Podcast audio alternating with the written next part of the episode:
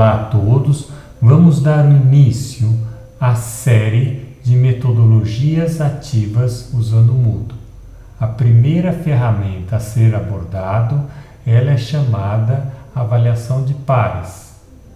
Ao final desse episódio, você vai conhecer em profundidade o conceito desta ferramenta e a sua aplicação dentro desse conceito de metodologias ativas dentro do Moodle.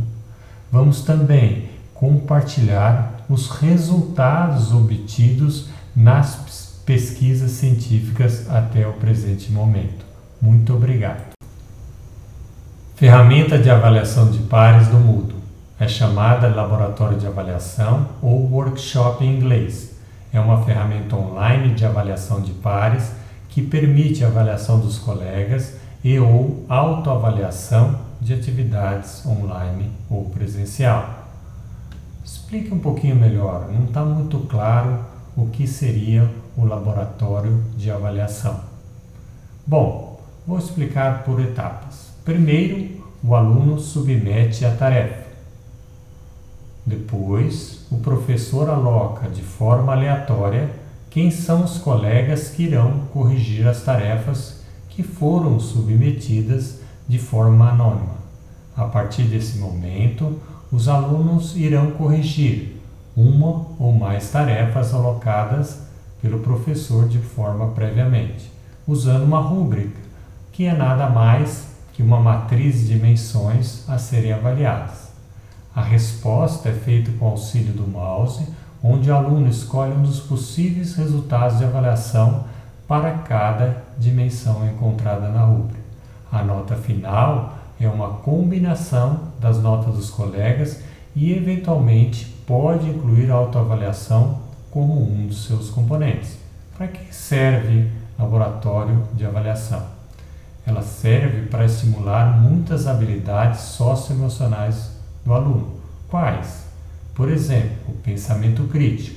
O aluno deve avaliar o colega anônimo em relação a um conjunto de padrões pré-estabelecidos e também dar o feedback para o seu colega. A rúbrica deve ser objetiva e, com isso, padroniza o resultado do processo de avaliação. O feedback também permite a elaboração de críticas construtivas para os colegas.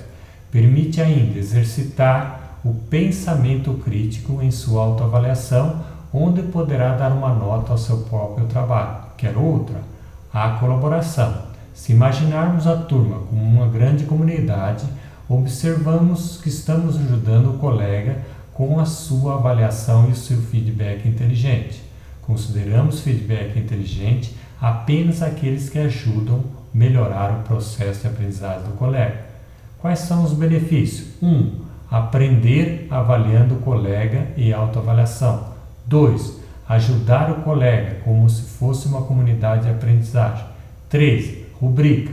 Avaliar com padronização. Evita impacto das diferenças entre os alunos avaliadores. 4.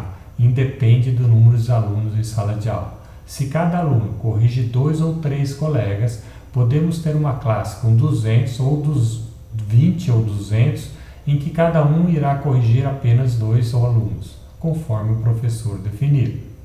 Quais as limitações e sugestões para mitigar essas limitações? A rubrica, a correção não é uniforme, mesmo usando a rúbrica igual para os professores e alunos, a gente consegue resultados diferentes.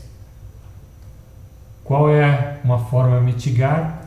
Peça para os alunos ajudarem a fazer a rúbrica no início da disciplina.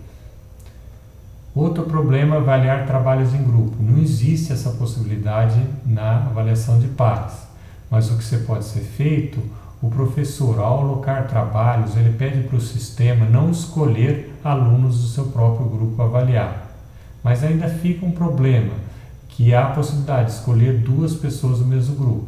Isso é difícil para os alunos entenderem, mas é possível ter notas diferentes, sendo avaliadores diferentes para o mesmo trabalho usando uma mesma rubrica. Quais são os resultados de trabalhos científicos já publicados?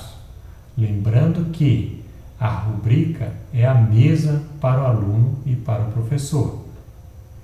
E se aluno, se é a mesma, a gente iria entender que todo mundo teria o mesmo resultado. Mas as pesquisas mostram que a nota dos alunos é muito parecida com os colegas, inclusive com a autoavaliação. Isso dá a entender que o entendimento da rúbrica pelos alunos é muito parecido. Ao contrário, ao comparar a nota do professor com os alunos, observamos que a nota do professor geralmente é menor que a nota dos alunos, ou seja, o aluno é menos rigoroso. Agora, para finalizar, um desafio para reflexão.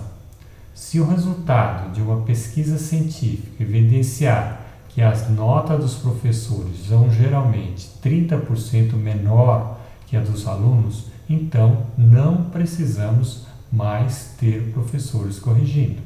Basta pegar a nota dos alunos e tirar 30%. Será?